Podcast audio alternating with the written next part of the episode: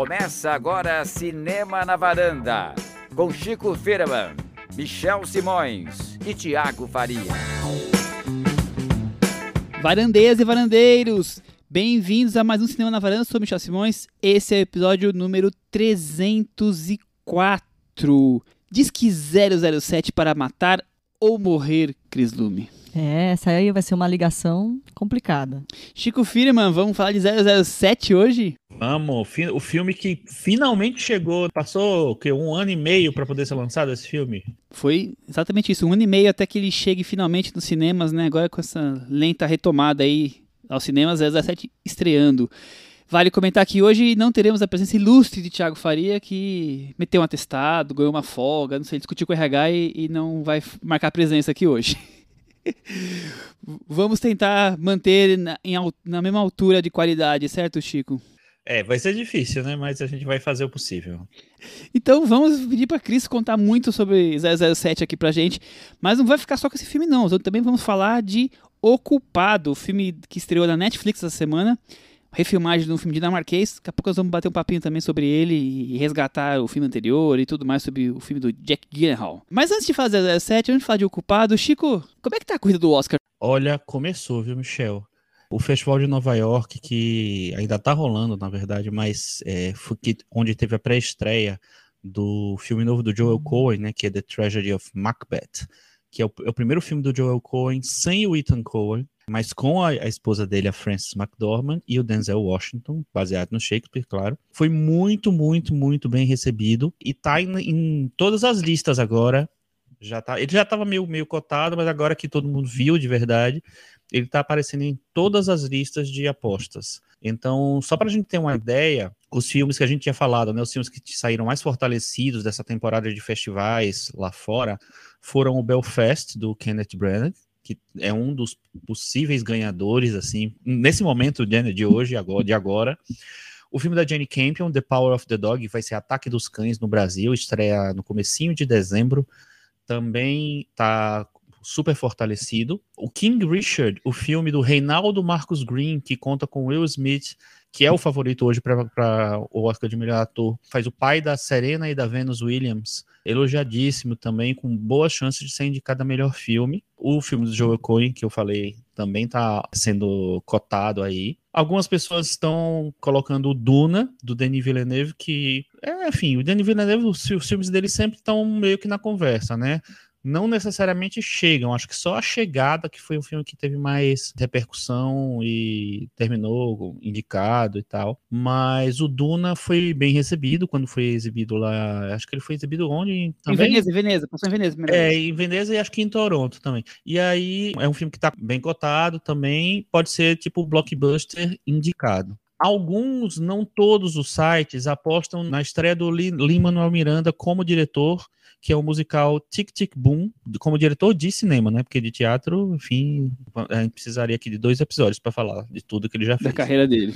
É, o Tic Tic Boom, que é um musical da Netflix, está previsto para estrear em novembro e tem o Andrew Garfield como protagonista. Vamos ver, né? Que esse daí ninguém viu ainda, ninguém sabe direito como é que é. Tem o filme novo do Aaron Sorkin, o Being the Ricardos, que tem Nicole Kidman, Javier Bardem, tá cotadinho, também é um filme que ninguém viu. Então vai ser surpresinha, ninguém sabe direito o que, é que vai rolar. Um filme que estão apostando muito, também ninguém viu ainda, é o Nightmare Alley, né, que acho que vai ser o Beco das Ilusões, se eu não me engano, que é uma refilmagem de um filme no ar do Guillermo del Toro, Guillermo del Toro com Bradley Cooper, com um super elenco, tem Kate Blanchett, tem Tony Collette, tem um monte de gente, assim. Então, esse filme tá... As expectativas estão altíssimas. Lembrando que o Guillermo del Toro ganhou recentemente com a forma da água, então está ainda na, naquele momento auge. Algumas pessoas acham que o Spencer, né, sobre a nossa querida Lady Di, pode beliscar uma vaguinha de melhor filme ali. Ainda não é todo mundo que está apostando nele, mas ele saiu fortalecido dos festivais, principalmente né, por causa dos elogios para Kristen Stewart, que é a favorita hoje para o Oscar de melhor atriz. Quem sabe ele não não termina emplacando aí. Um filme que é, agora acabou de sair o trailer, o Michel, inclusive, já assistiu, deixa eu ver mais ou menos quanto aqui no meu, no meu ex-Chico, 75 vezes já viu só, é só você, hoje. É só você puxar no YouTube, ver quantos views teve, metade mais ou menos deve ser meu, é isso? é o Licorice Pizza, do nosso querido Paul Thomas Anderson. É o novo filme dele, que é estrelado pelo Cooper Hoffman, o, o filho do Philip Seymour Hoffman. Tem o Bradley Cooper também. Ele já estava meio cotadinho, porque o Paul Thomas Anderson sempre é indicado, sempre está na, nas apostas da, do prêmio da academia. E agora que todo mundo viu o trailer, o negócio tá, tá pegando um pouco, né?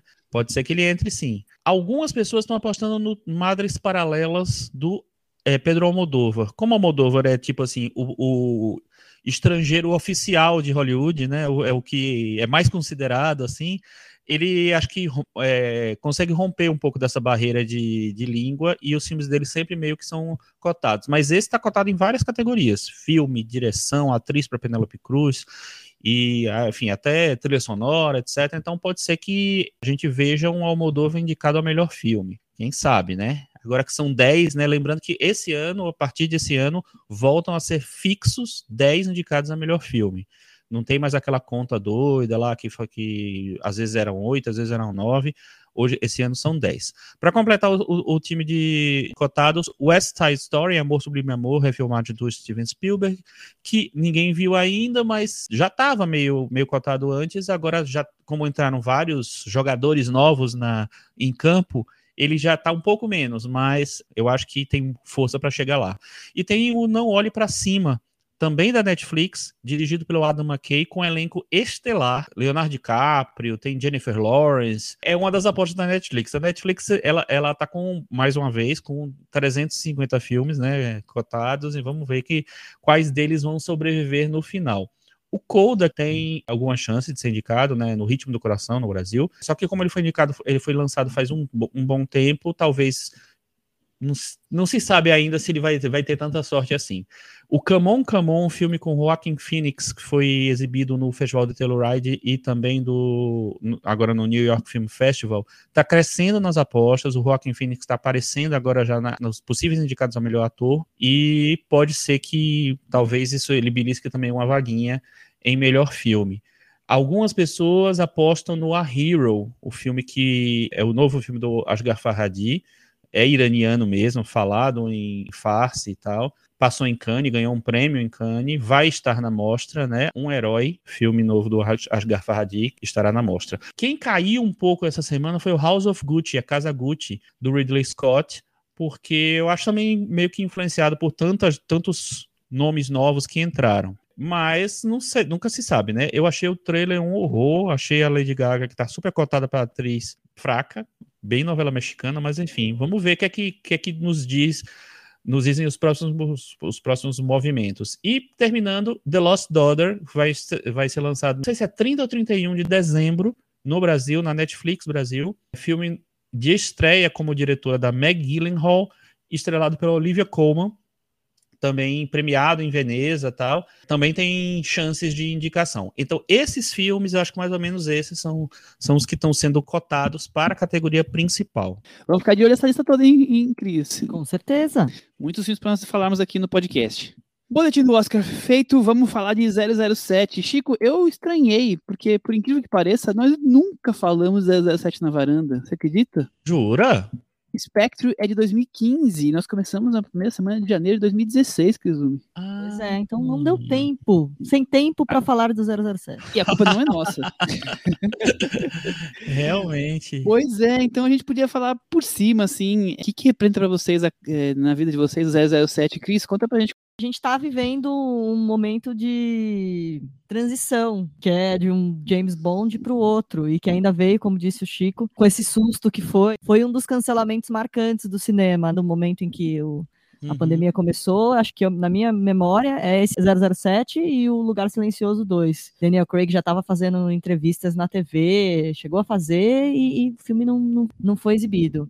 Então, eu acho que assim, 007 é, transcende a, a, cultura pop, é um personagem muito icônico e que ele vem de uma cultura do galã, do bonitão, que ao longo dessa caminhada precisou ir se adaptando aos tempos de hoje. Então, a marca dessa dinastia Daniel Craig, eu acho que é exatamente muito isso. A série muito influenciada, a gente estava falando com o nosso querido colega Rafael Argemon, o, na transição Pierce Brosnan Daniel Craig, o que você tem é um James Bond muito mais porrada, menos aquele cara que é um, um lord, um cara super Bonachão. elegante. Isso, é um cara mais que vai mais para campo, um cara mais de, de, de tiro, porrada e bomba. E você também tem um movimento de você repensar um pouco, e já vinha isso na, do Chris Brosnan, mais, mais ainda, repensar um pouco o papel das Bond Girls, repensar um pouco como é que é o, o grupo do, do 007, o, o MI6. É, uma das coisas que eu, um dos lances que eu mais gosto da, da era Daniel Craig é a mudança do Kill, que deixa de ser um, um senhorzinho que cuida da garagem para ser um nerd, um hacker, né, um aficionado por tecnologia, que acho que conversa muito mais com os dias de hoje. Enfim, eu acho que é todo. Um, são, são 15 anos de era Daniel Craig e que ele fez essa, essa transição, né? Eles reinseriram esse herói, o 007, no mundo da era de ação do cinema de hoje, de Velozes e Furiosos, de Jason Bourne e de tantos outros personagens. Acho que ele chega para esse último filme tendo cumprindo a, a, missão de dar um refresh nessa franquia. Muito bem, Chico, a Cris falou bastante aí da, da fase Daniel Craig, mas resgatando um pouquinho antes, você começou a assistir 007 quando? Você viu que Quando eu na tarde? Quando você nasceu? Que, que, que mais você tem? O que, que você lembra? Me conta mais sobre a sua experiência com 007. Quem é- se interessava desde cedo por cinema, você tinha muitas chances de ver 000 007, porque passava realmente, como você falou, na TV muito. Existiam todos os filmes eh, disponíveis em VHS, na famosa antiga locadora. Era muito fácil assistir aos filmes. Praticamente todos você conseguia ver facilmente, assim. 007 sempre esteve lá, desde o Sean Connery, Roger Moore, Pierce Brosnan, todos os, os, os excluídos lá que foram fizeram um filme ou dois, tipo George Lazenby e etc. E, e aí e chegou no, no Daniel Craig. Assim, então eu gosto de vários filmes. é, eu adorava os filmes do Sean Connery, aquele, né? Vi na estreia, mentira, não vi na estreia não. Apesar de, de muita gente ter criticado o Roger Moore quando ele trocou, quando ele assumiu eu sempre achei ele muito divertido. Tem vários filmes ótimos dele e tal. Tem aquela cena, ele pulando no jacarés, eu acho Aquela muito cena antológica, eu aplaudi a vez que eu Maravilhoso. vi. maravilhoso e tal.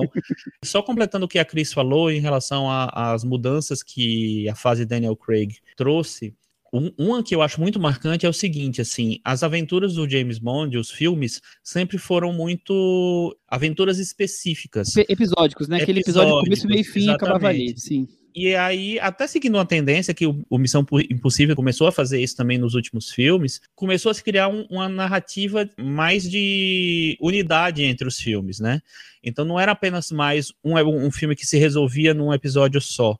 Os filmes que tinham repercussão no, um no outro, tinham personagens que se repetiam muito mais do que você tinha antigamente, você tinha interação maior, é, um senso de equipe talvez maior, não era simplesmente um caras que, que apareciam lá, fazia a sua pontinha, pagava o seu dinheirinho e voltava pro sumiço lá. Teve uma mudança de perspectiva, eu acho, na maneira de conduzir essa história do, do James Bond, assim. Eu gostei demais do Cassino Royale, eu acho que é desses filmes do, do Daniel Craig, o que eu gosto mais, acho, porque eu percebi essa mudança, né, uma mudança de colocar um James Bond apaixonado, de é, introduzir uma grande tragédia ali na vida do personagem.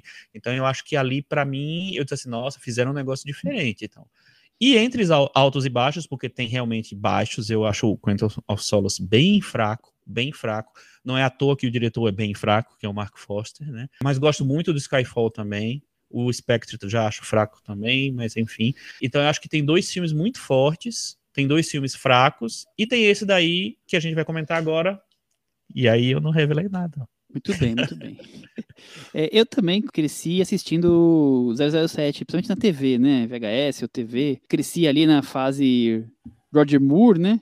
Depois peguei o Pierce Brosnan pra frente. E eu, talvez por isso, tenha sempre é, na minha cabeça a figura do 007 como esse, esse personagem que o Pierce Brosnan e o Roger Moore fizeram muito bem, né? É, mais elegante, mais galanteador e menos porradeiro, como são o do Daniel Craig e o do Sean Connery, por exemplo, né? falando dos que, que fizeram mais vezes o personagem, né? Por outro lado, eu sempre tive um pouco de dificuldade com, com gostar muito dos filmes 007, porque essa fase que eu falei é a fase mais galhofa, né? São, são filmes muito mais virados para comédia, enquanto que essa fase agora é mais pé no chão. Então é, é até antagônico.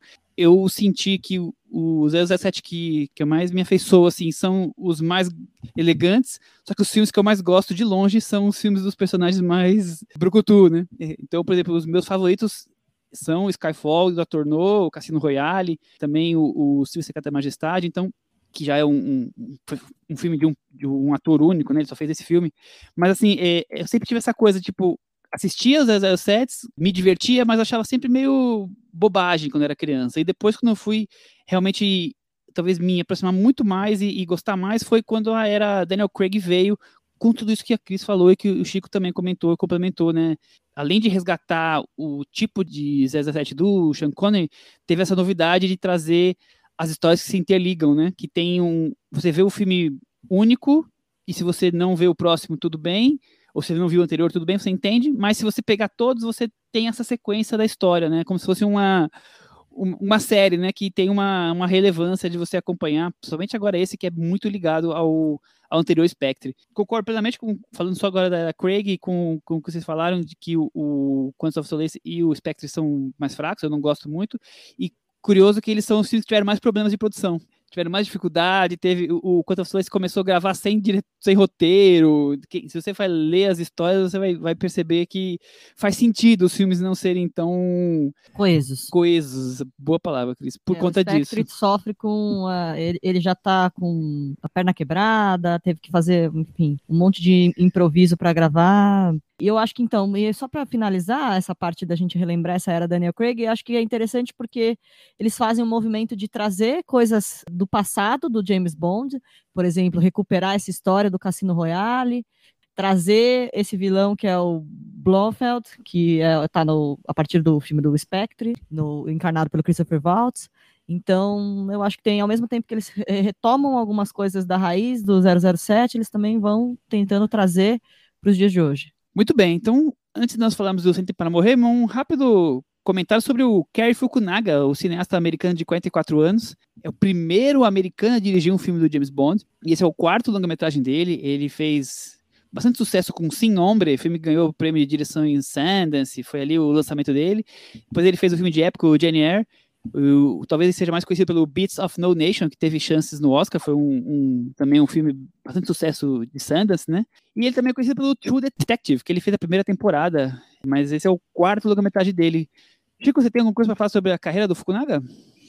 Então, eu não vi todas as coisas, né? Eu acho o Beast of No Nation um filme decente, mas não é um filme que me pega tanto assim. Como eu não vejo séries, eu não vi o True Detective, apesar de que eu gosto muito do, dos atores, então me, me, sempre me tive vontade de ver, mas não assisti até agora.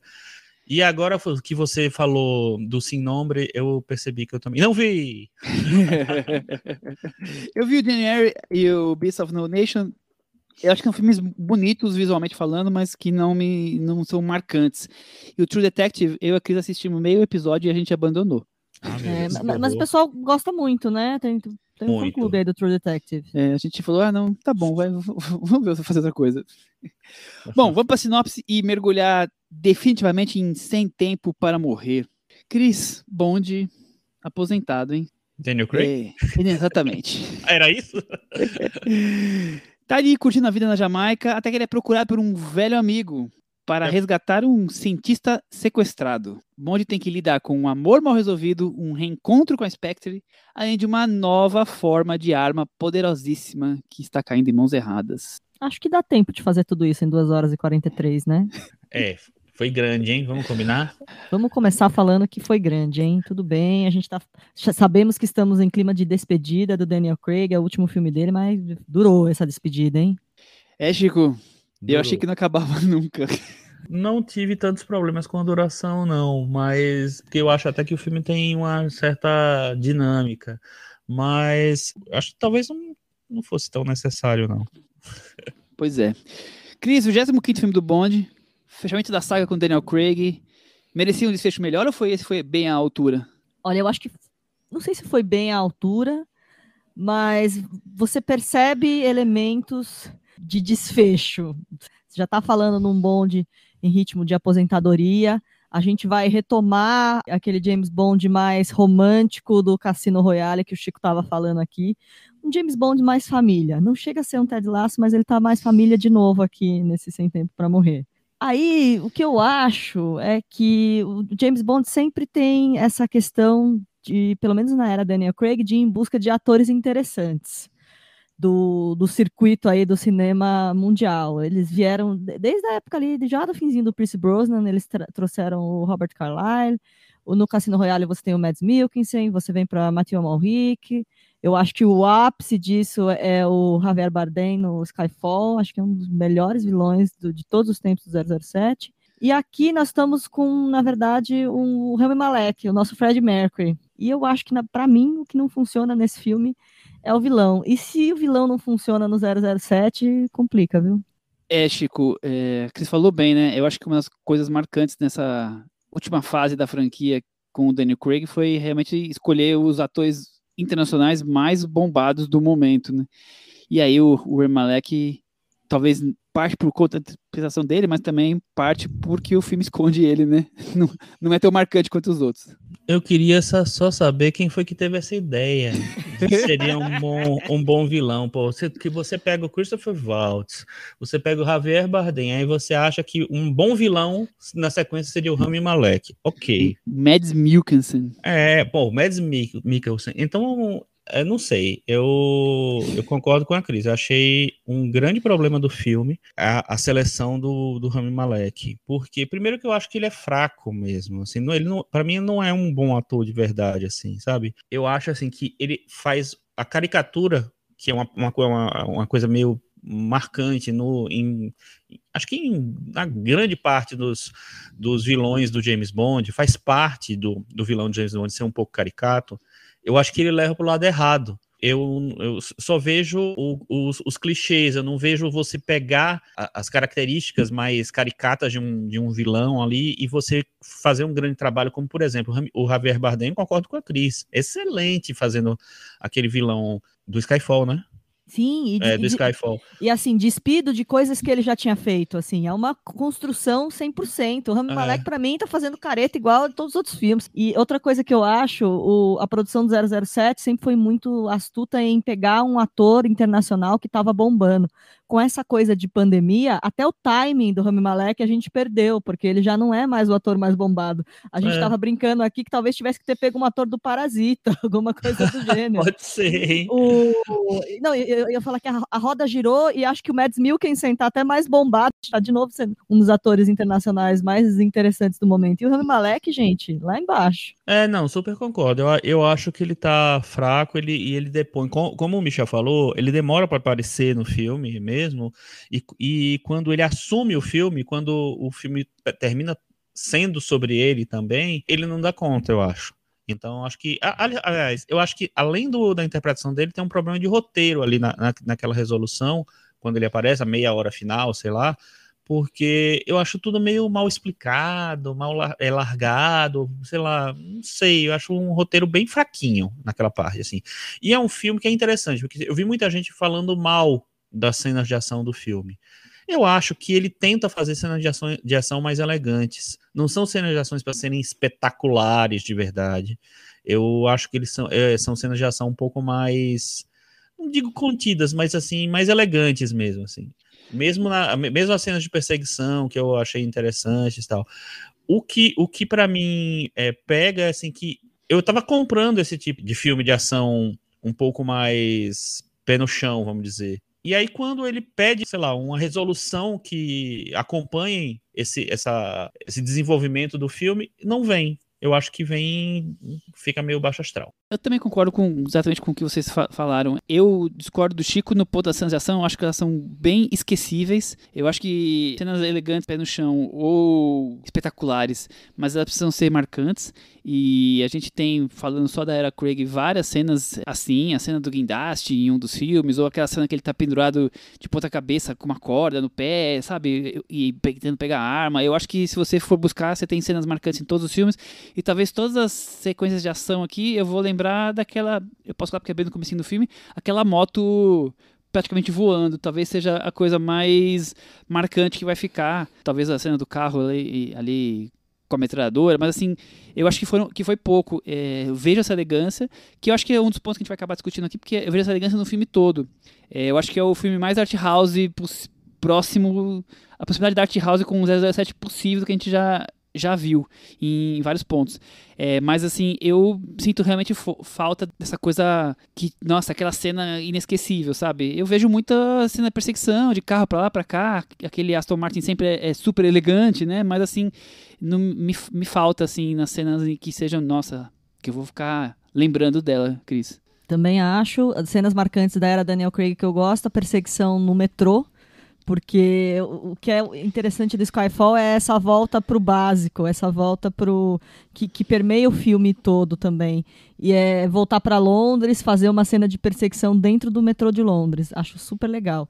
E gosto muito da abertura do Spectre, a cena do, do Dia dos Mortos. Ah, sim, incrível aquela cena. Então, não tem, esse filme não, não tem nada parecido. Mas esse filme tem uma coisa que vale a pena Ana de Armas. Ana Com de certeza, Armas. Chico. Por quê? Por quê? Me conta. Participação pequena até, né? Mas marcantíssima. Porque ela é incrível. Ana de Armas devia estar em todos os filmes do, do Brasil, do mundo, da vida, porque assim, ela, ela tem, primeiro que ela, ela é linda, e ela tem, ela tem um carisma muito grande, assim, e eu acho ela uma ótima atriz também, eu acho que ela ainda vai entregar bastante coisa, assim, foi super bem escalada, é uma, uma das Bond Girls que eu mais gostei, acho que de todos os tempos. acho ela eh, engraçada, divertida. Ela dá uma leveza para a cena também. Ela podia estar tá mais presente no filme, talvez. É porque não, não, não talvez não tivesse espaço para isso. Eu acho que esses momentos de roteiro que, que para mim me entregam várias coisas legais na primeira metade do filme, até primeiro terço, o segundo, dois terços primeiros do filme, para mim me perde um pouco no, no final, que eu aqui é onde eu acho realmente tudo um pouco mais largado. Mas Ana de Armas, poxa, podia ser a vilã, podia ser o lugar, tá, tá no lugar do Rami Malek.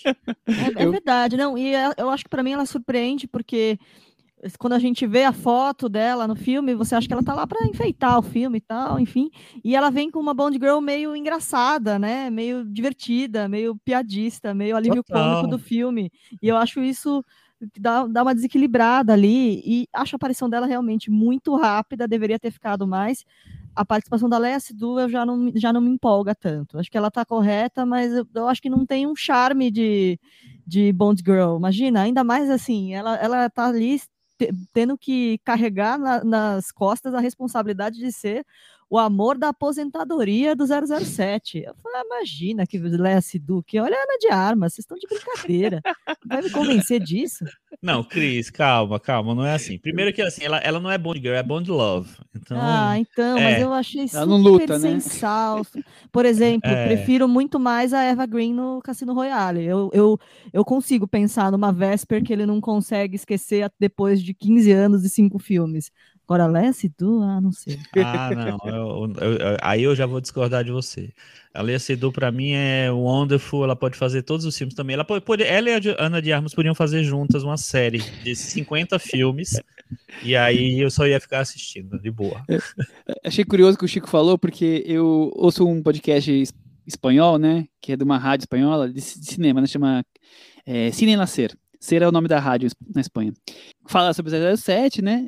É uma minha que apresenta e dois caras ajudam ela comentando. E aí ela pergunta, depois de falar muito sobre o filme, e quem vocês gostariam que fosse próxima, o próximo 007? Aí um deles fala assim, Ana de Armas. assim, automático, sabe? Eles não conseguem nem, nem prosseguir o assunto depois, que fica tão assim. expressivo, assim. Mas eu, eu acho também a participação dela muito boa. Ana de Armas foi, acho que, o filme que mais me chamou a atenção, assim. Eu gostei bastante mesmo. Talvez seja a, a parte do filme que eu acho mais legal, assim, gostoso de assistir. Enquanto a Lea Sidu, eu acho que a Lea Sidu tem um, um rosto, assim, de expressões meio misteriosa, sabe? Como se você olhasse para aquela pessoa e nunca sabe exatamente se ela é do bem, do mal. Eu, eu acho que ela tem esse, esse ar misterioso. Isso nela mesmo, né? como, como pessoa. E aí os filmes dela, quem sabe aproveitar melhor isso, ou mais melhor ou não, saiba uma interpretação ou um filme melhor. E eu, e nesse 17, eu realmente tô com a Cris, eu não, não, não me empolga. Eu acho que, que ela me fica mais me devendo do que do que me trazendo o complemento aí que eu gostaria que o filme talvez pedisse para esse esse amor mal resolvido que é essa trama entre ela e Daniel Craig. Então eu, eu também acho que ela fica ali meio naquela cara, assim, aquela cara meio de dor de barriga, como eu quis gosto de falar de outras, de que Stewart, que falamos Rachel hoje. Weisz logo, gente. Então eu, eu, eu, também. Eu não acho que a Lea Sidu compromete nada disso, eu queria, mas eu fico na dúvida. Diga. Queria dizer só para as pessoas que estão ouvindo, eu não concordo com nenhum desses dois aí. Não estou reconhecendo essas pessoas, enfim. Agora eu queria voltar a essa questão que eu brinquei de, de do filme mais art house possível. Kerry Fukunaga. Achei forçado, mas tudo bem. Não, eu vou explicar, eu vou explicar. Eu acho que o Kerry Fukunaga, de ter vindo de experiência, como por exemplo da Jane Eyre, quer dizer, um filme de época, eu vejo um filme, primeiro com um tom bem solene, que me lembra até um pouco o tom que o Christopher Nolan usou no último Batman, de tipo realmente último episódio, então eu vou fazer uma coisa solene e grandiosa de, de algumas maneiras. Mas eu acho que é um filme muito bonito. Se a gente está acostumado a ver o personagem elegante, aqui nós vemos um filme todo elegante. Tem uma sequência de cenas assim que eu falo, nossa, é um, é um filme de arte, assim, super preocupado com a beleza, com a entrada do sol, do pôr do sol, da luz, de não sei o que. Eu achei um filme muito bonito. De longe, talvez, que eu me lembro, o filme 17 mais bonito falando mas eu acho que ele tá tão bonito que ele não foca nas cenas de ação, que são uma coisa muito marcante. Então, eu vejo aqui ele pagando os boletos da despedida do Daniel Craig, eu vejo ele pagando aqui a inclus... os boletos da inclusão feminina na nova sociedade, que a gente tá cada vez mais clamando por isso, mas eu não vejo esse filme de espionagem que eu espero quando eu vejo um 007. É, eu concordo, mas eu acho que esse negócio do solene, eu concordo totalmente com você. Eu acho que é um filme muito solene, realmente. Porque imagina, nos, nas outras despedidas de atores do 007, você estava naquela fase em que os filmes se resolviam em si mesmos. Você não tinha muito compromisso em botar um, criar um fim de história, né? E, e agora você vem de uma sequência em que, em que a, a narrativa vai pulando de um filme para o outro e você precisa criar um, uma coisa maior. Então eu entendo que ele seja mais solene por conta disso. No, no final é uma saga, é tipo Avengers Ultimato, né? Isso. Mas, mas eu concordo com você, eu acho que falta um pouquinho do, da questão da, da espionagem e tal, de ser um pouco mais bem trabalhada tal. É um filme mais blasé, talvez, na. No, blasé, assim, no. Eu, eu concordo no, com a palavra. No, no que ele consegue, não no que ele pretende, né? Ele é no que ele consegue. Cris, e você? Esse um monte de traveling pelas casas, desvendando os ambientes, eu achei tudo muito bonito. Eu também achei muito legal, assim, muito bonito. Como o Chico, eu também me surpreendi que ao ver o tempo da duração, achei que ia me estressar muito mais. E surpreendentemente me prendeu, assim, eu fui percebendo realmente que o filme ia ter mais, absorver mais o clima de despedida do que eu imaginava. Mesmo sendo, eu falei, ah, vai ser o último filme da Daniel Craig, vão ter algumas coisas, mas acho que o filme absorve mais ainda esse esse clima de despedida que a gente tinha visto um pouco no, no Skyfall. E a gente falou aqui agora dessa questão da presença feminina e tal. A gente vai ter aí uma, uma personagem surpreendente aí, enfim, virando colega dele. É, a gente tem também a, no roteiro um nome, né? A Phoebe Waller-Bridge, a Fleabag, a, que também cuida do roteiro do Killing Eve, que dá os seus toques ali e a gente percebe um pouquinho de mais de humor, um pouquinho de, de, de algumas sacadas, assim. E acho que ela traz um tom interessante pro, pro roteiro. Chico, antes de você falar disso, eu queria trazer um que eu acho que tem tudo a ver com esse momento da conversa, uma declaração que o próprio Kerry Fukunaga disse numa entrevista. Ele falou o seguinte: você não pode transformar o bonde da noite para o dia uma pessoa diferente. Mas você pode definitivamente mudar o mundo ao seu redor e a maneira como ele deve funcionar nesse mundo. É uma história sobre um homem branco como um espião neste mundo, mas você tem que estar disposto a se inclinar e fazer o trabalho para tornar os personagens femininos mais do que apenas artifícios. E eu acho que é essa, essa declaração é perfeita com o que a Kiss começou a falar agora, que tá aí a, a, a presença da, da Fleabag é, no roteiro, tem as personagens femininas aí com, com maior relevância do que normalmente, né? E tem muitas do... personagens, né? Tem. Muitas personagens femininas. Personagens interessantes ali no MI6. Isso é bem legal, né? Porque quando a gente tem a troca da, da do M, que passa a virar o Ralph Fiennes, você perde uma referência forte feminina para o 007, mas aí você vai criando outras em volta, assim. Uhum. Eu brinquei da Leia Sidu, mas mesmo assim, o papel dela é interessante, né? O fato de o bom de querer agora aposentadoria, querer formar uma família e tal. Enfim, ela é uma psicóloga e, não, e, o papel dela, Cris, é, é um dos pilares da própria história do filme, né? Sim, exatamente. Porque ela, é, é ela que traz o vilão pro filme. Ela, é, ma é mais que um acessório de, de ah, Bond Girl, né? Realmente é um e personagem a, personagem. E a sequência de abertura toda é sobre ela. Sim, então... sim, exatamente. Acho que essa sequência tem cara de filme art house, viu, Michel? Tem. Sim, sequência sim, de abertura sim. tem. É. Sim. Tem razão, tem razão. Eu acho sim. E eu até, até achei estranho, eu fiquei um pouco até, engraçado, né? Quando começou o filme, os primeiros momentos, assim, eu disse assim, gente, será que, que eu entrei na sala certa mesmo? Será que é isso mesmo? Porque tava faltando durante um bom tempo um bonde ali, né? Mas. Eu achei interessante. Eu achei também interessante, achei. E, e aí o seguinte, aí você vê, você tem a Lea Sidu, você tem a Ana de Armas, que a gente já falou, você tem a Lashana Lynch e você tem a Money Penny, né, a Naomi Harris, que faz uma, uma personagem também importante. Não, ela não tá tão grande no filme, mas ela tá, ela, ela tá importante, ela é uma personagem importante também. Então, assim, tem muitas mulheres em volta do, do personagem principal, eu acho muito interessante essa, essa preocupação. O meu e, problema não é, não é com isso o, o filme. Eu, é, acho, eu que acho que já vem de, de longe, porque antes já, a Amy era Judy Dent, né? Sim, então, tipo assim, sim. eles já começaram desde o começo dessa saga. Agora, talvez esse filme é o filme que talvez tenha mais elementos assim, é, é, incluídos, mas assim, já desde a Judy Dent já, já vinha uma tendência que vai se confirmando. Então, eu acho que essa leitura do Funaga é, o que ele diz, eu acho que tem tudo a ver. Quer dizer, eu não preciso mudar o bonde, eu, eu tenho que mudar o universo em volta dele. E a Money Penny, lá nos, nos, filmes mais antigos, era uma secretária com quem ele tinha um flertezinho e acabava, assim, ela ficava ali na porta do, né, na mesinha dela e era isso. Eu acho, eu acho um charme uma cena, por exemplo, que que essa coisa do entorno do bonde, que é quando, assim, um pouquinho de spoiler, tá? Agora, gente quando eles têm que eles vão parar na casa do Quill e ele tá se preparando para um date, ele tá para receber um carinha e os caras, quando ele vê na porta dele tá o James Bond e a Penny.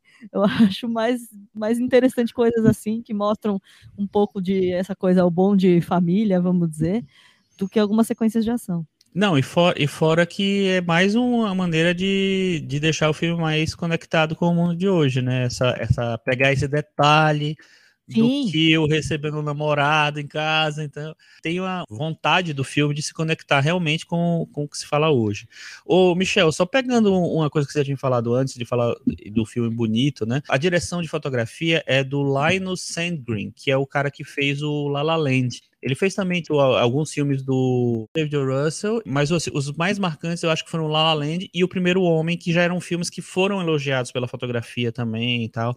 Então eu acho que tem uma uma preocupação estética aí, né? É, já, já de escalar esse cara que é um, um cara, enfim, que olha para esse lado mesmo. Eu vou evitar spoiler, mas assim, a cena que o Daniel Craig encontra uma outra personagem feminina numa casa, pela janela lá longe, tem um pôr do sol e, e quase não tem luz na casa, tá, estão chegando na casa, tá escuro, o leve pôr do sol da janela tá entrando, e aí o Traveling mostrando a casa, eu acho a coisa, assim, a cena mais linda, esteticamente falando, do que eu já vi no, no filme do James Bond. Pode ser, viu? Pode ser. Uma preocupação com, com, com a construção do quadro, sabe? Completa. Vale falar aqui também, com o fim da era Daniel Craig, já começam as nossas especulações para ver quem é o, o próximo James Bond. Pensando um pouco em como foi feita a escolha do, do, do Pierce Brosnan e do Daniel Craig lá atrás, provavelmente é alguém que não. Se, se, eles seguirem essa linha, tem gente que gostaria que tivesse uma virada. Ah, Ana de Armas, de repente um, um, James Bond de mulher, um James Bond negro, que se falou muito, pensando no nome do Idris Elba. Mas se eles forem seguir mais ou menos a mesma linha do perfil do Daniel Craig, provavelmente eles vão vir com um ator que, se, que não seja tão. Vamos usar um termo, tão batido, vamos dizer assim. Na época do, da escolha do Daniel Craig, se falava muito do Clive Owen, do Hugh Jackman chegou a se falar, mas já eram atores que estavam com muita expressão. Normalmente a, a, a herdeira dos direitos do 007, a Bárbara Broccoli, gosta de atores que vão, vão ficar mar... o ator que vai ficar marcado pelo personagem do 007 e, e que não que venha de outro. E, que, e, que, e, que, ela possa pagar, né? E que ela possa pagar, totalmente. Não, como, é, como dizem, não pode virar o Robert Downey Jr. assim tão fácil. Exatamente. É. Os filmes do Daniel Craig, os quatro filmes anteriores, são as quatro maiores bilheterias de filmes do 007. Obviamente, você tem a inflação aí, que deixa os filmes um pouco mais em outra realidade, né? Mas, por exemplo, o Skyfall, que é a maior bilheteria, é um filme que bateu um bilhão, mais de um bilhão é, é no mundo, rendeu pelo menos quase 200 milhões a mais do que o Spectre, que é o segundo. O Daniel Craig, além de tudo, ele lançou o 007 para um, um patamar, patamar, de blockbuster que, no, que, ele nunca teve, na verdade, assim. Posicionou, posicionou 007 entre os grandes filmes de ação, aí as grandes franquias de ação, né? Nos últimos 20 anos. Porn, aí, Missão é, Impossível, etc, Exato, etc. Exatamente. E também foi o, onde o 007 ganhou ganhou Oscar pela primeira vez, né? O Skyfall teve música premiada com o Oscar e Spectre, que ganhou Oscar também. Então, tem, tem realmente uma nova abertura ali. Vai fazer falta o Daniel Craig, hein? Então, aí por enquanto, indo para a lista de apostas, pensando num nome que seria manter um pouco tradicional e na, mais ou menos na linha do que já é hoje o Daniel Craig, quem está ganhando atualmente é o Tom Hardy. Mas eu acho que o Tom Hardy é um nome já meio já tá muito popular, conhecido pra, já está muito ser, é. conhecido. Aí você tem, tem gente que começou a Ele falar... Ele é o Mad Max, não é? Sim, Nele? do Mad Max e do Venom, imagina, que é a, que é a franquia que chega a ser o segundo episódio. Uhum. Você começaram a, começou a se falar também no René Jean Page, que é o ator protagonista do Bridgerton, que é um britânico jovem negro, então que talvez pudesse também ser uma virada no James Bond, considerando aí que talvez o Idris Elba tivesse um pouquinho velho já para o papel. O Idris Elba é mais, é mais, velho que o Daniel Craig, eu sei quem teve a ideia do é, então acho difícil. Elba. Nada e aí ele. você tem nomes uh, de atores que têm uma projeção mediana, tipo Richard Maiden, Luke Evans, e aí atores um pouquinho mais desconhecidos, que seriam mesmo um, um nome novo, tipo James Norton e o Jack Lowden, namorado da Saoirse Ronan, o advogado do Small X, do momento meu favorito.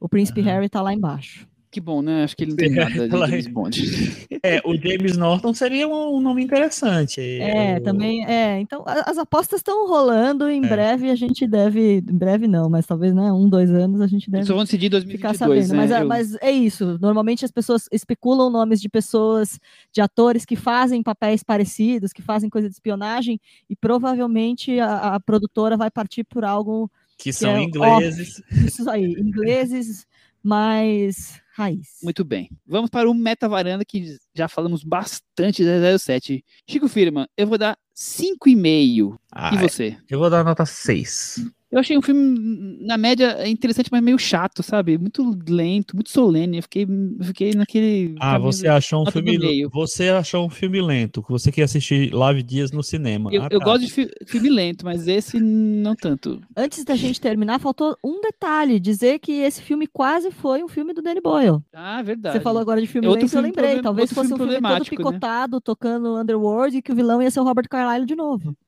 Enfim. Outro filme que teve, que teve produção problemática, ele foi demitido no, no começo então, das filmagens. Um, Tinha um filmagens com filme, né? ele. tiveram diferenças criativas aí, rolou ah, treta. Conta mais ele, aí, Cris. Ele já tinha dirigido o Daniel Craig como 007. Ele dirigiu o Daniel Craig como 007 em 2012 nas Olimpíadas de Londres. Então todo mundo achou que ia ser legal.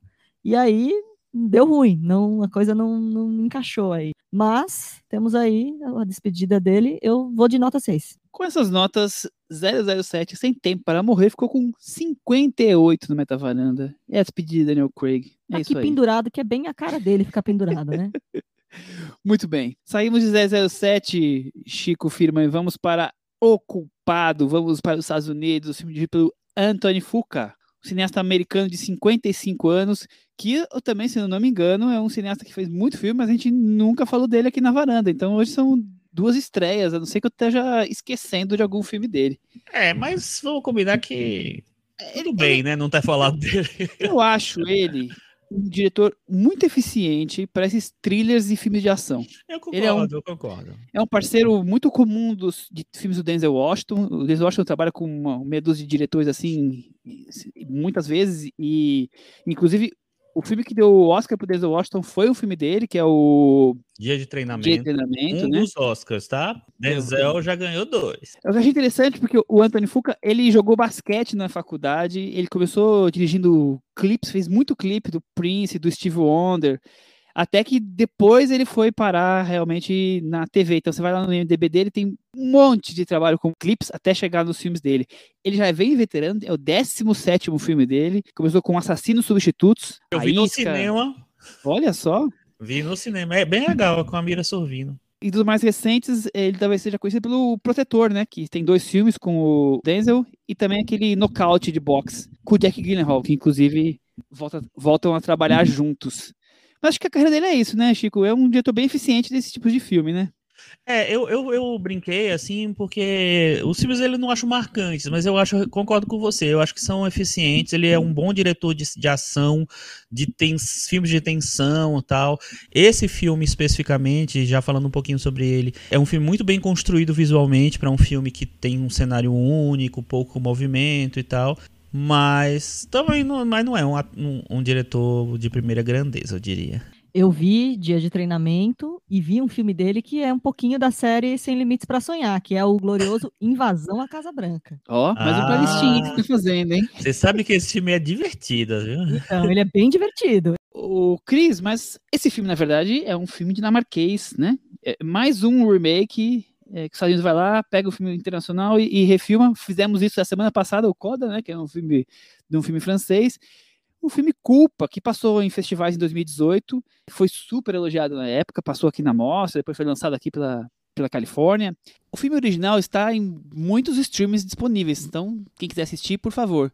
Tá no Prime Video, tá no Telecine Play, no Filme Filme, tem para alugar no Look, no Apple, tem várias opções. Que é um filme de um personagem que tá lá, um policial, cumprindo um castigo, digamos assim, né? E tá trabalhando no, no central de emergências, até que tem uma ocorrência que tira ele do, do dia a dia normal, né? Você lembra bem do filme dinamarquês? Lembro, e eu acho que a premissa do filme dinamarquês é instigar a sua imaginação, porque a gente vai ter contato com esse policial que está atendendo ligações de emergência e ele vai, a gente vai ter detalhado por meio dessas ligações toda uma história em que a gente vai descobrindo aos poucos o que está acontecendo nessa emergência e com aquela frieza dinamarquesa, vamos dizer assim. E nesse filme americano, o que a gente vai tentar ver é ele, o filme tenta se manter, se, se manter muito fiel à premissa, mas acho que ele vai tentando eh, ir em busca de recursos que tornem essa emoção maior, mais pungente, que você se envolva mais. Então, assim, para começar, você já, tá, já tem um contexto de um cenário de um grande incêndio, e o incêndio está assim, num painel de LED na cabeça do nosso protagonista, Jake Gyllenhaal, que é para você já, já sentir que você não está num lugar tão frio, literalmente. Você já está num lugar que está literalmente pegando fogo. Então, assim, eu acho que tem todo um esforço do filme. Ah, o roteiro é esse, o roteiro é esse. Mas, como boa adaptação para o cinema americano, mesmo ficando dentro do escritório, o filme quer bombar, quer ter som, quer ter tudo. Por exemplo, uma coisa que me chama atenção é a qualidade das gravações telefônicas. As gravações ficam super boas. Se meu telefone fosse daquele jeito, celular fosse daquele jeito, eu aguentava até ouvir esses audiões de WhatsApp que todo mundo fica mandando, porque Não fala perfeito. isso. Não aí- pede. E aí me lembrou até o, o Calls do Fedor Alvarez que está na Apple TV, porque a gente tem atores de, de, de bom escalão aí, tipo Ethan Hawke, Paul Dano, Peter Sarsgaard do outro lado da linha. Então, é toda uma tentativa de construir um, um- um filme minimalista dinamarquês, eles vão tentando dar um- uma musculatura para essa narrativa. Concordo totalmente. Eu, eu senti muito isso no filme. Eu lembrava, lembrava razoavelmente pouco do, do, do Culpa, porque, assim, depois dele, apesar de ser de 2018, eu vi mais ou menos uns 5 mil filmes depois dele. Mas eu lembrava muito claramente dessa coisa do confinamento, do cara que né, do cenário único e tal. E eu acho que esse filme, o Anthony Fuqua, até pela, pela natureza do, do trabalho dele, da, da carreira dele, a gente percebe que realmente a cada cena ele tenta deixar o cara menos isolado possível, com mais elementos visuais e sonoros possíveis em, ao redor dele, com mais montagem, com mais trabalho de fotografia mesmo. Acho que tem todo um contexto para americanizar o filme. E é, é, interessante isso, né? Porque é tipo assim, você trazer um filme que é dinamarquês, que não tinha pretensão nenhuma de funcionar necessariamente com um público americano mais de blockbuster e tal, você trazer para uma lógica americana, para uma lógica de, de filme de ação, de tensão, thriller mais americano. Então você ter, isso está muito claro, inclusive na interpretação do Jake Hall, né, que tem uns momentos que são quase clipe do Oscar, quase, quase apelativo, é exatamente, quase apelativo. do Oscar. É. Ele não tá tão cotado assim, mas algumas pessoas colocam ele lá entre uns, umas possibilidades para o Oscar de ator, e tal. Vamos ver. É bom, eu também concordo totalmente com vocês. Eu acho que o, o filme dinamarquês ele trazia a, a ideia da, do novo, né, de, de trazer esse roteiro intrigante por você apenas ficar acompanhando através de mil posições de câmera diferentes, mas assim, o policial que está dentro de uma sala de telemarketing recebendo as ligações e dali conseguindo fazer uma investigação toda envolvendo todo o corpo policial que ele pode envolver, né? E só na troca de conversas daqui e dali e você vai desvendando o mistério e acompanhando esse caso só na, na, na, questão do liga daqui, liga dali, tensão para lá, tensão para cá. Então, eu acho que até para ter 90 minutos e tentar manter o filme com esse nível de tensão, que tanto o roteiro, o filme dinamarquês quanto o americano tem, além da, dessa história, o próprio drama do personagem, que aí nesse caso tá passando pelo último dia nessa central, que tem uma questão judicial que ele está respondendo, né? Que eu acho que no final pouco de interessante traz para a trama, mas eu acho que é muito mais para dar uma encorpada e uma humanizada nessa história e não ser só um episódio de série, assim, com começo, meio e fim, sabe? Trazer um, um algo mais. E aí, como a Cris falou muito bem, eu acho que esse filme, até o toque hollywoodiano, né? Ele eleva a dramatização dessa, dessa história além do caso que está acontecendo, né? Então nós estamos falando aí dessa coisa melodramática, desse Jack Gyllenhaal aí exagerando, fazendo um overacting em muitas fases do filme, principalmente nos últimos 15 minutos, mas em todo filme tem seus momentos ali de, de exagero, assim, da coisa assim grandiosa, né? Então, eu acho que no, no, no resumo, é um filme que como o roteiro é praticamente o mesmo, ele muda uma coisinha aqui, uma coisinha ali, mas a estrutura é praticamente a mesma, para quem já tinha visto o dinamarquês, se torna um, um, mero confirmação do que você já, já lembrava, com a diferença do, do Gyllenhaal aí com uma interpretação mais visceral do que era a frieza do ator dinamarquês. É, por outro lado, não tem o que da novidade, né? Nós estamos vendo a mesma, a mesma história passando, então a surpresa que o roteiro vai trazer para a gente já fica meio manjado, né? E, e por isso essa coisa é, talvez grite mais para quem já viu o filme anterior essa coisa da interpretação mais pesada, mais carregada. Eu acho que isso fica muito marcante. É, e, e eu, eu, é engraçado que eu, quando eu terminei de assistir o filme, mandei uma mensagem para o Michel. A mensagem foi a seguinte: zero motivo para esse filme, ter, esse remake ter sido feito. Porque assim, é, é apesar de ele ter um, um, trabalho visual bonito, eu acho um, que é um filme bonito visualmente, se resolve bem eu não vejo porque é um filme de três anos atrás, sabe? É só porque foi é, é falado numa língua que não é estrangeira, que os Estados Unidos têm preguiça de, de ler legenda. Gente, eu acho muito gratuito, porque, por exemplo, no, no, no, na semana passada, quando a gente falou do Coda, o Coda eu acho que ele traz muito mais novidades e muito mais é, um, um, tratamento muito mais diferente do que do, do que o Família Bellier, que, eu, que é um filme até que eu gosto mais. Mas não sei, eu acho que ele, ele é um, um, um filme que ele, ele consegue fazer uma conversão maior e se justificar. E também você tem aí já um pouco mais de tempo, né? São sete, oito anos de diferença entre um e outro. Esse filme, eu não acho que. Eu não, não entendo por que refazer esse filme sabe? O que, o, o que, que você ganha fazendo isso? Sim, você conta uma história que já foi contada recentemente. Você. Um ator famoso para trazer mais público, é só isso. Então, mas é, é pagar o boleto, será? Não sei, porque assim, é, eu acho difícil ele, ele ter chance no Oscar. Não, não, não sei se é isso que eles queriam também e tal. É, não sei, eu não consigo achar é, motivos. Não é um filme que vai dar bilheteria, até porque ele é da Netflix, né? Então não tem Sim. bilheteria exatamente. Tem, tudo bem. É, eu acho que talvez seja isso. Ele serve para o público da Netflix. É, eu acho também, Chico. E acho é. assim que muito barato, né? Extremamente barato. Você Sim. pega um, um, ator bacana e é, o cenário acontece só ali. Você não precisa de, de muito para conseguir fazer uma boa, uma boa, assim, uma produção eficiente de Netflix que as pessoas vão querer assistir, vão comentar e vão achar legal. É, eu fiquei assustada porque tem uma hora que o filme ensaia a fazer uma cena que acontece fora do Bem no comecinho, né? Bem no comecinho. E ainda bem que isso não se repete, porque eu falei, pronto, agora estragaram o filme mesmo, porque estão vindo com uma cena que vai acontecer fora. Tá, vai acontecer. Ah, meu Deus, ah, meu Deus. E isso nos concretiza, ainda bem. Acho que podemos partir para meta varanda, né? Sim. Chico, comece você agora. Eu vou dar nota 5, porque eu acho o filme bem executado.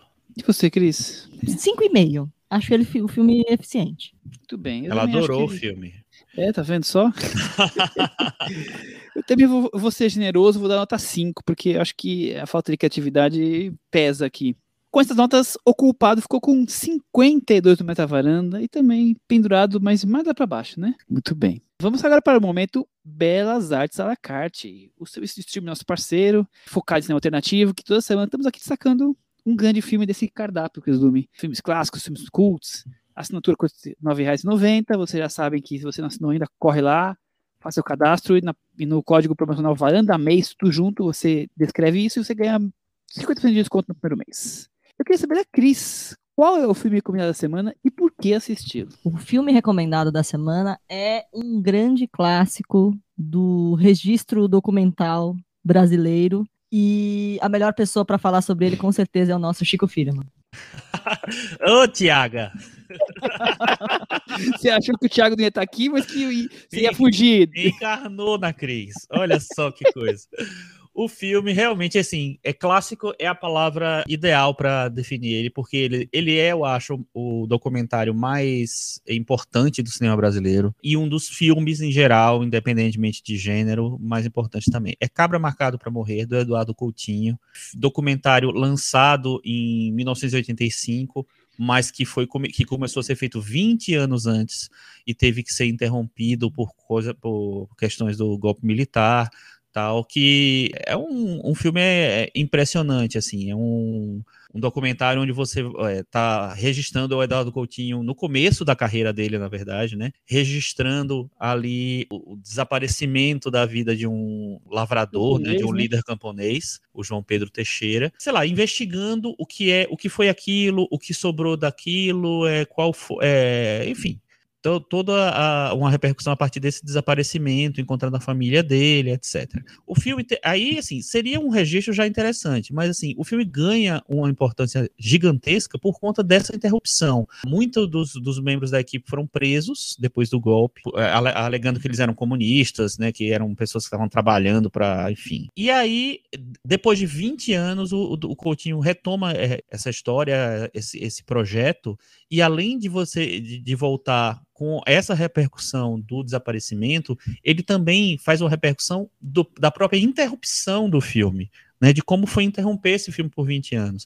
Então é um, é um, um filme que termina sendo metalinguístico também. O Coutinho é o, é o, é o acho que o grande contador de histórias do, do cinema documental brasileiro ou, ou mundial, entrevista como ninguém, então, é um filme que não tem como não, não conhecer, não ver, não, não encontrar todas essas particularidades. Não, obrigatório é pouco, né? É. É, tentando complementar aí, sem repetir muito o que o Chico falou, é, é o filme foi. O, o, João Pedro Teixeira foi assassinado em 62 e em 64 começou-se as filmagens né, do, do Coutinho querendo entender o que aconteceu, quem é esse personagem. E aí não é que eles pararam as filmagens. O exército aprisionou os equipamentos no meio das filmagens. É, é, uma coisa assim, brutal, assim. Não é que ah, alguém mandou uma canetada para o produtor, mandou parar, sabe assim. A, a, os militares foram lá e pegaram no meio das filmagens e, e levaram embora os equipamentos. Tipo assim, acabou isso daqui. E foram presos a equipe, várias pessoas da equipe, né? Como comunista e tudo mais, como o Chico aí já falou muito bem. E aí, anos depois, muitos anos depois, o Coutinho volta já na, na, ainda na, no período militar brasileiro, mas já na fase que já estava se aproximando das diretas já, né, de, desse, do fim desse movimento, e ele vem para mergulhar nessas histórias, né, da, da viúva, e o, o, que mais foi dessa fa família que se esfacelou depois da, da morte do João Pedro. Então, é um filme, sim, sobre a história do João Pedro, mas é um filme muito sobre a própria história do, de um filme não encerrado, né, um retrato desse Brasil trancafiado, principalmente no, no Nordeste, né? É, de a luta entre de homens bravos contra latifundiários, contra coronéis, né?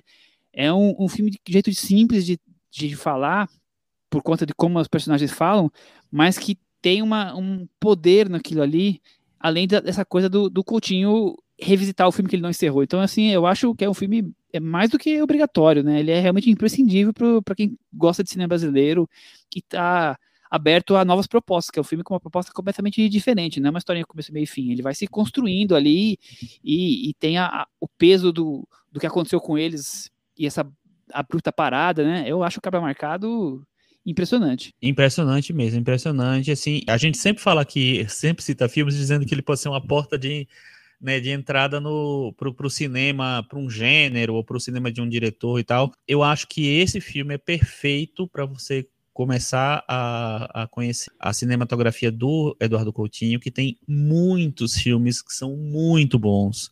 Então, eu acho que o Cabra Marcado mostra para você quem é o Coutinho antes de você ir assistir outros grandes filmes dele, como Edifício Master, como Jogos de Cena, como é, Um Dia na Vida tal. Então, você tem é, um, um trabalho incrível aqui, com várias múltiplas nuances, camadas que, enfim, acho que todo mundo tem precisa ver, não só quem gosta de cinema, como quem gosta de, de documentário, de, de até de televisão mesmo, de dessa linguagem de televisão, porque o, o Coutinho, ele, durante muito tempo, ele foi editor do Globo Repórter, né, na época em anos, que o Globo anos 80, né? Isso, que o Globo Repórter fazia mais é, documentários mesmo, assim, então tem vários filmes dele que são, vários trabalhos dele lá que são muito lembrados, muito celebrados. Assistam a, hoje, acabou aqui, deu o stop aqui, vamos lá. Muito bem.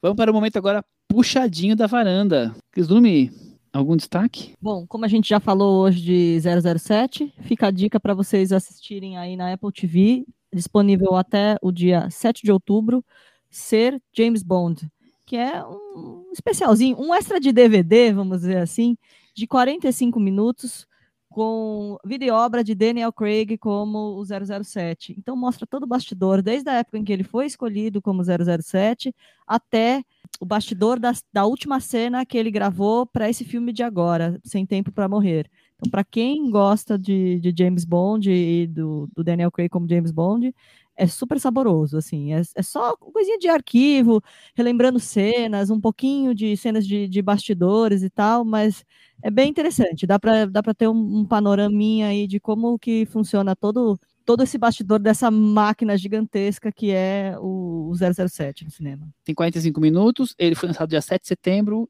e fica até 7 de outubro só, fica só 30 dias, é gratuito, é só você ir lá alugar por zero reais, que é como a gente tem que fazer, e tá disponível lá para assistir na Apple. Não precisa ser assinante da Apple para assistir. Chico Firma, e você?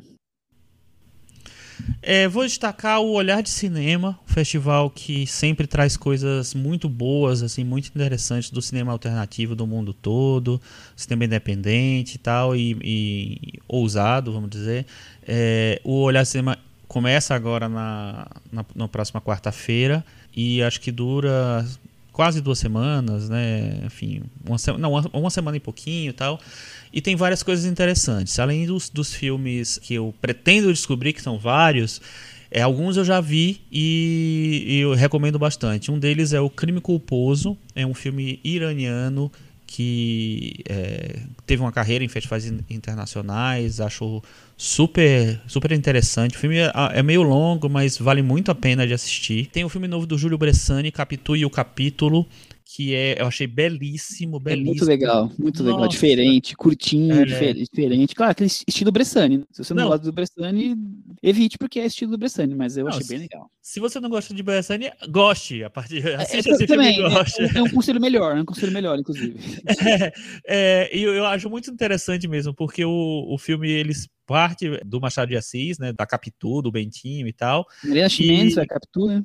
Exatamente e tal. É, tem o Vladimir Brista que eu achei que tá super bem. Nossa, é quase reconhecível ele, né? É, você sabe que, que é um ator. Isso. Eu, eu acho um ator bom que terminou virando sinônimo de, de ator de comédia, mas ele tem tanta coisa a mais, assim, que eu achei muito legal que, que ele foi escalado para fazer esse filme para mostrar que ele tem coisa boa para oferecer.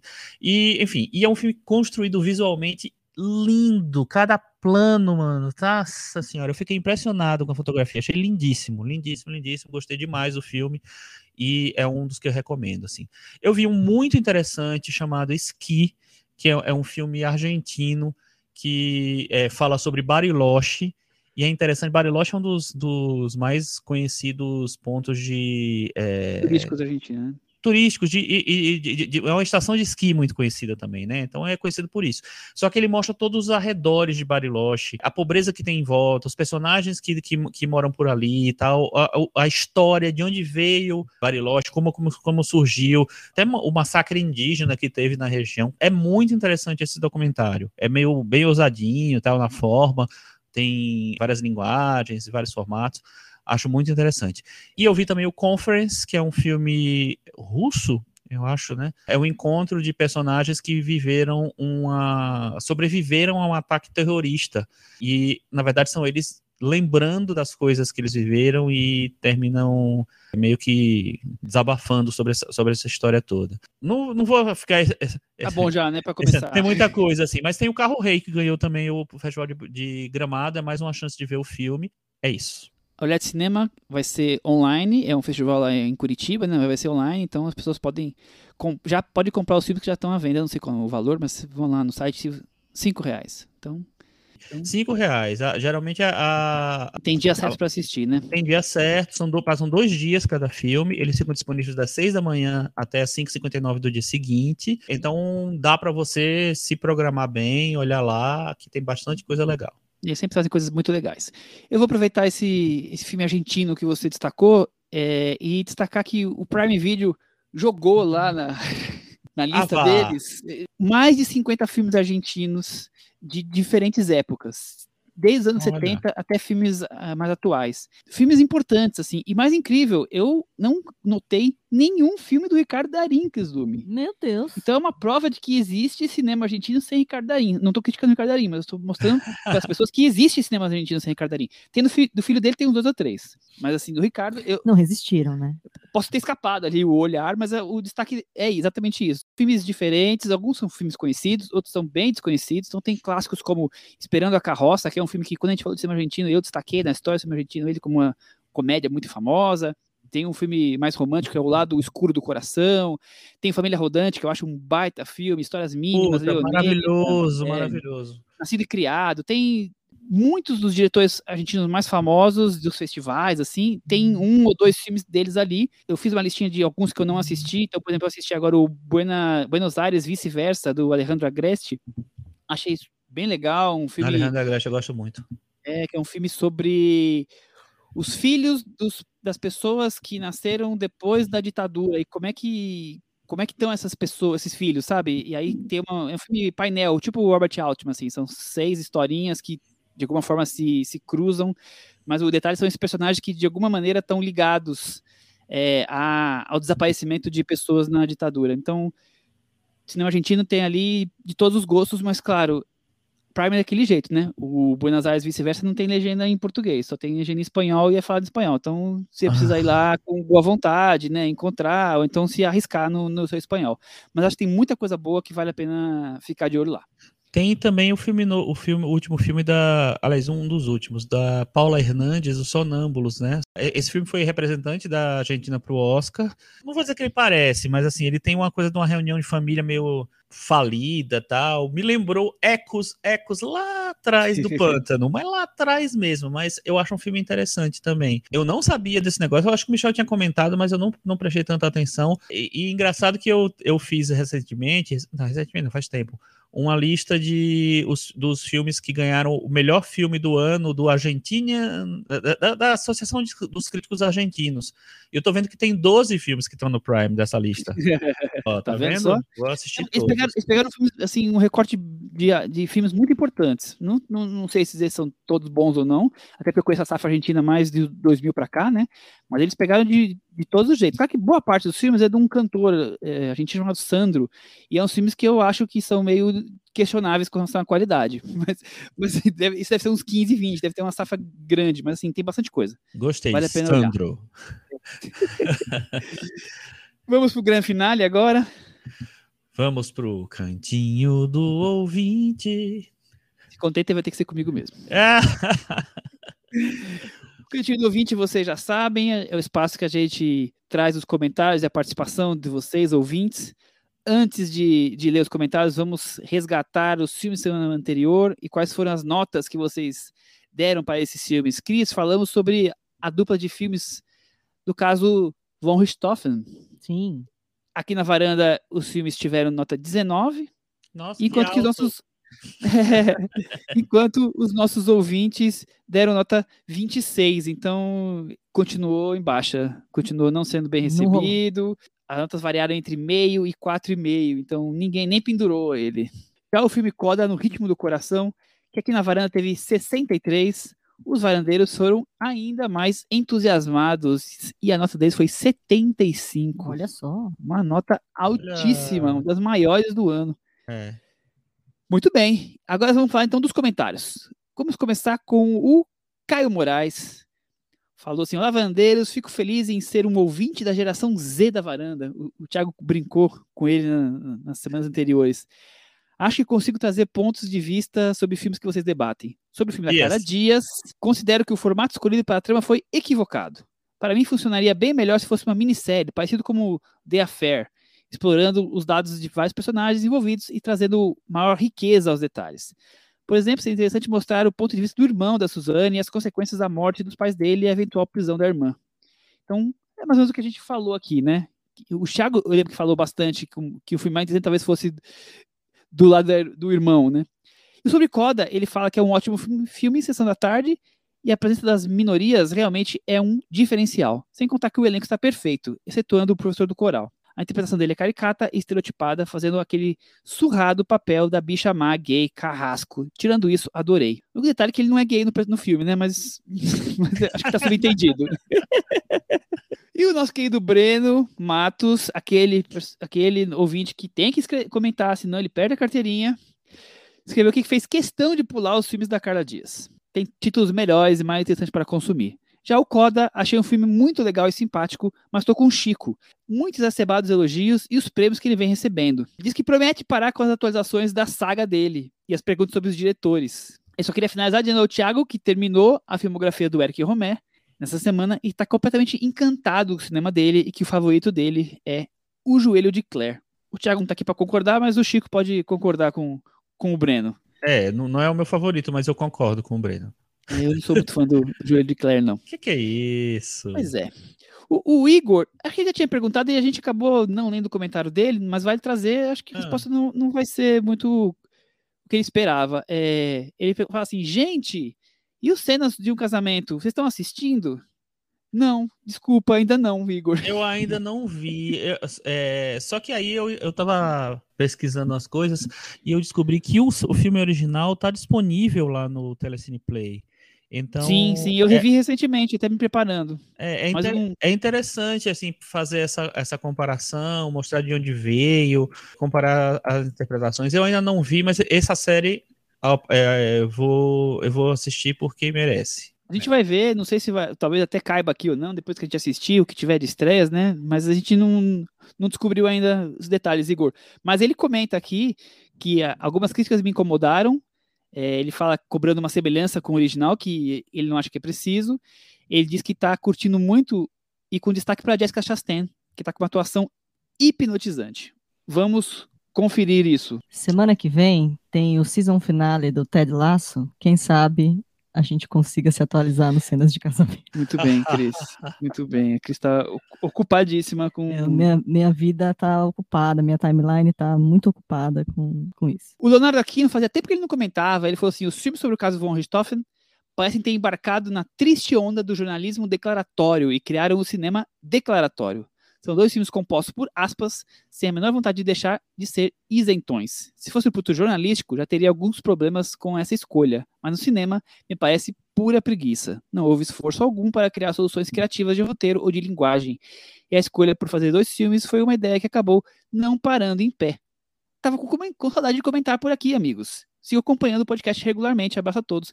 Que bom que você segue com a gente, Leonardo. Estávamos com saudade de você e acho que a nossa conversa é, no episódio anterior foi mais ou menos o que você comentou aqui, né? É, eu acho que é, eu concordo totalmente com ele, assim, eu acho que é um... não se justifica, preguiçoso demais. E para encerrar, eu vou trazer um comentário no YouTube. A gente nem posta nada no YouTube, a gente já põe no YouTube faz muitos meses, né? Que a gente, antes a gente estava postando os episódios, depois a gente acabou parando. Mas o Marco Coelho escreveu assim: Que saudade de vocês. Sei que vocês não pararam, mas eu que estive enrolado. Bons tempos que ia para o trabalho ouvindo o podcast de vocês. Tão inspirador que criei um também, mas só que de música. Chico, Michel, Thiago, obrigado. Vocês foram uma inspiração para mim. Um abraço e que a força esteja com vocês. É, e não deixou o podcast para a gente ouvir? Não deixou o nome, então, por favor, Marco Coelho, ah, é. mande para a gente o nome do seu podcast sobre música. E acho que com isso temos um episódio, né? Tentei aqui fazer jus à ausência do Thiago. Não sei se consegui, mas a gente tem um programa entregue, né, Cris? É isso aí. Até semana que vem. Tchau. Tchau.